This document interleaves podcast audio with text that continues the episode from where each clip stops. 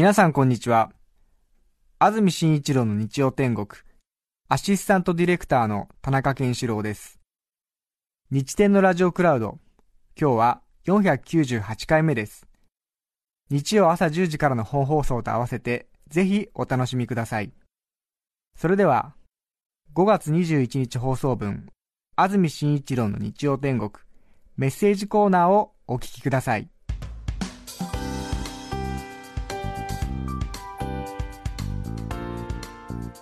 さて今日のメッセージテーマはこちらです。危なかったヒヤッとした話。船橋市一人暮らし7年目さん28歳女性の方からいただいています。ありがとうございます。ありがとうございます。初めて投稿します。ありがとうございます。ナイスハッスル。ナイスハッスル。先日ゴミ収集日の朝のことです。マンションの部屋を出た私はいつものようにエレベーターで1階まで降りエントランスを抜け通勤電車に乗りました、はい、今日もいい天気だなと車窓からの風景を楽しんでいてはっと気がついたのです、はい、エレベーターに乗る時点で手に持っていたゴミ袋をエントランスのゴミ集積場に出した記憶がないのです。しかし今そのゴミ袋を手に持っているわけでもないのです。エレベーターの中で一度ゴミ袋を床に置いた私は、ゴミを出すということをほんの数十秒の間に忘れ去りそのまま自分だけエレベーターから降りてしまったのです。はあこのままじゃ無人のエレベーターに私のゴミだけが乗って上下し続けることになる。次にエレベーターに乗る人をゴミ袋がお出迎えしてしまう。ゴミ袋を置いていい女気取りで颯爽とエレベーターを降りた姿が防犯カメラに映っている。と考えると恥ずかしさと焦りでいても立ってもいられなくなり電車を降り家に引き返しました、するとエレベーターの中には私が置き去りにしたゴミ袋が無事にゴミ袋を集積場に出し出勤しました。どれだけの住民の方にご迷惑をおかけしたかは分かりませんがこの場を借りてお詫びいたします。ああヒヤヒヤした。うーん。そうね。ちゃんとあれですね。責任感があるから一度戻ったんですね。そうですね。偉い。偉い。そうですね。ゴミ袋。確かにね。ゴミ袋は家の玄関出るときに手に持ったところでなんか全てをあれですよね、うん、終わった感じなんですよね。あとはもうなんか惰性で集積場に持っててそこはあんまり意識してないんでうっかりパッと下に置いたらもうそれで置き続けちゃうってことがありそうですね、ええ、かもしれないですね。うん。わかります。そうですよね。あとはね買い物とか行ってもなんかこれを買わなきゃって強い意志で買ったところで全てなんかこう意識がそこで収束しちゃってなんか持って帰るって意識がなくなってついついどっかね、ええ、お茶をしてしまったベンチに置いちゃうとかそういうことありますもんね。ありますありますしレジのテーブルにもすでに忘れたお客様っていうこともありますよね。わかります。ね、いやでも偉いですねちゃんと家に引き返してね。まあでも、ええ、まあそうだねちょっとね、う。ん、あんまり自分のゴミってのもねそうそうちょっと恥ずかしいのもある、ね、恥ずかしいのもあり、もういたたまれないというね、練馬区の練馬ールさん43歳男性の方ありがとうございます。ありがとうございます。この間甥っ子のわっくん1歳に会いました、はい、わっくんは私に会うなり泣き出しました。一向に泣き止みません。初孫で周りの大人が揃って可愛い可愛いとちやほやするわっくん、うん、しかし私はちょっと嫌になってしまいこのぷくぷく太ったワックンについて琴将棋に似ていると義理の姉に言ってやりました。もちろん義理の姉がスポーツ音痴で琴将棋のことを知らないと分かっていた上です、ちょっとだけ類を下げた私そこへ義理の母がやってきました。姉が母に言いました。わっくんのことを相撲さんに似ているってことことなんだっけまずいと思った私はとっさに、あ、あこと、こと欧州です。各界のベカムです。と、緊急修正。義理の母は満足そうに、うん、そう、あ、そうね、と微笑み、事なきを得ました。わっくんのせいで私が危うく親戚の輪から押し出されるところでした。うん、なるほどね。今年は育関もかっこいいですけどね。そうですね。でもね、可、愛、い可愛いね、ちょっとね、まるまるとした赤ちゃんに琴将菊に似てるっていうよりは、まあ、古藤州でしょうかね。って言った方が、まあ、義理のね お姉さんとお母さんだしね、ということでしょうね。うね43歳の男性の方、ね、親戚の輪から押し出されるところでしたっていううまい、うまいね決まり手は押し出しっていうことな。上手ですね。あんまり投稿に時間かけない方がいいと思いますよ。練りになった練りに練ってますよ市川市うなげの九太郎さん50歳男性の方ありがとうございます。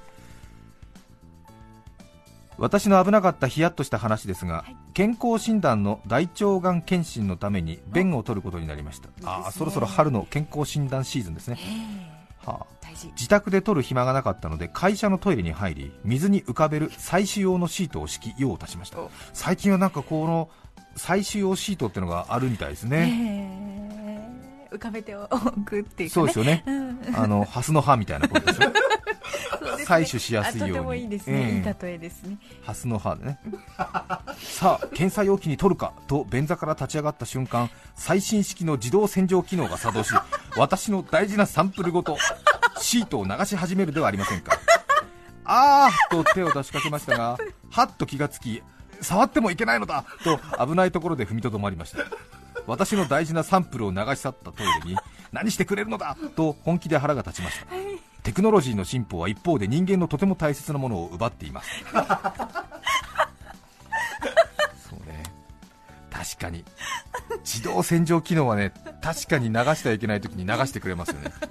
見事なタイミングで。そうですね。あって思いますもんね。本当取り返しがつかない。取り返しがつかない。本当取り返しつかないですよね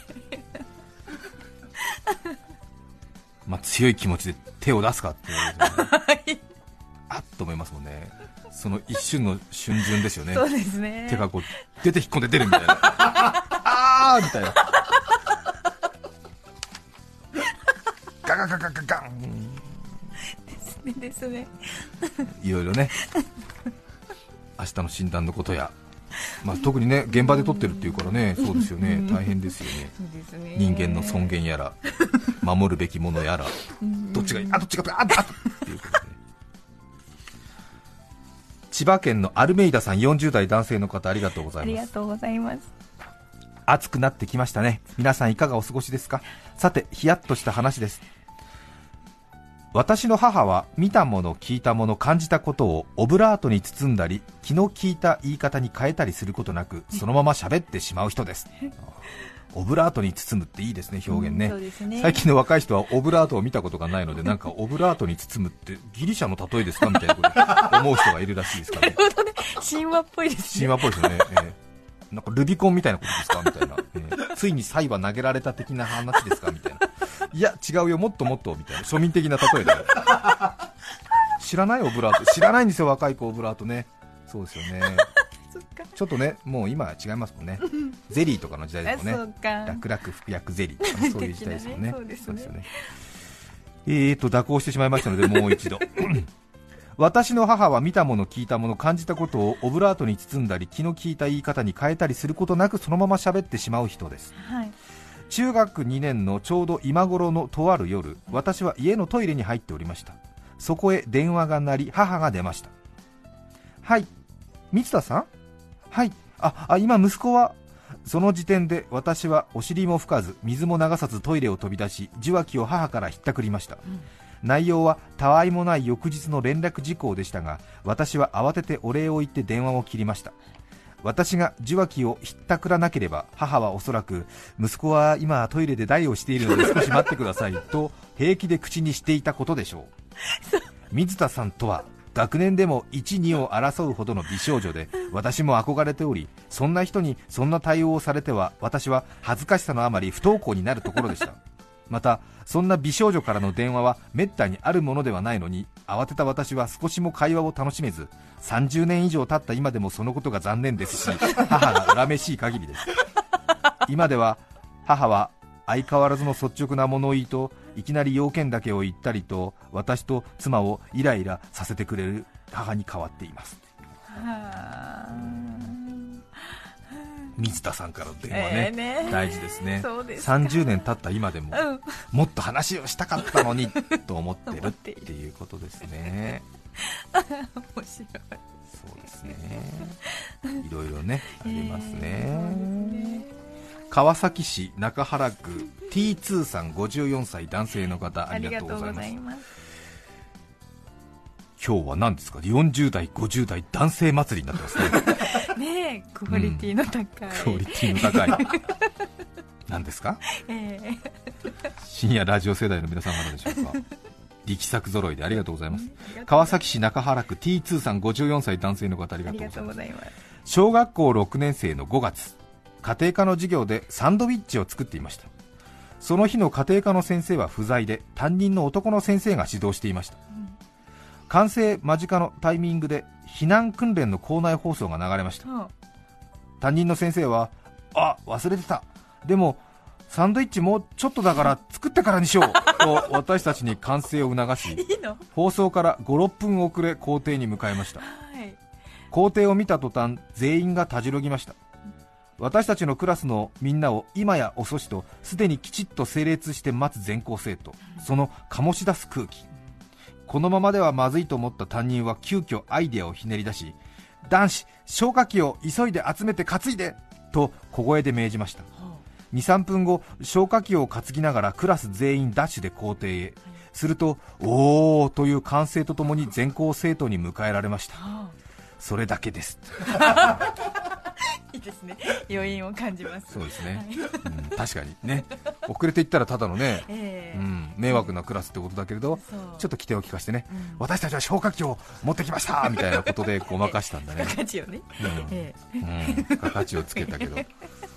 うん。まあでもちょっとね普段は家庭科担当してない担任の先生がサンドイッチ作りで、ね、できるかどうかちょっとそっちの方にちょっとね気がいっちゃってたんでしょうね、きっとね。でいいかなみたいな。じゃあちょっとうんもうちょっとうん。これでちょっとあれだみたいな。もう作っちゃおうみたいなことだったんだけど意外に時間かかったってことなのかな。皆さんからのメッセージをお待ちしています。5月21日放送分。安住紳一郎の日曜天国。メッセージコーナーをお聞きいただきました。それでは今日はこの辺で失礼します安住紳一郎の日曜天国長良川で鵜飼が始まりました「鵜の目鷹の目足の魚の目母さん蛇の目で養蜂義の目」お聞きの放送は TBS ラジオです。954905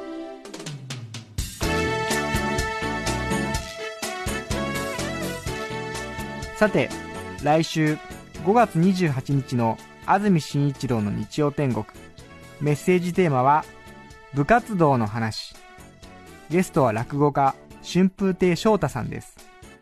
それでは来週も日曜朝10時 TBS ラジオでお会いしましょう。さようなら。安住紳一郎の TBS ラジオクラウド。これはあくまで試供品皆まで語れぬラジオクラウド。ぜひ本放送を聞きなされ954905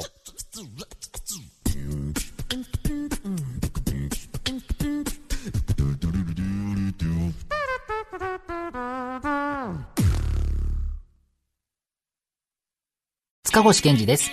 文化系トークラジオライフは、身近な出来事からアニメや文学、テクノロジーや社会問題まで、ワイワイ楽しく、ちょっと先を見通す、みんなで思考実験するような番組です。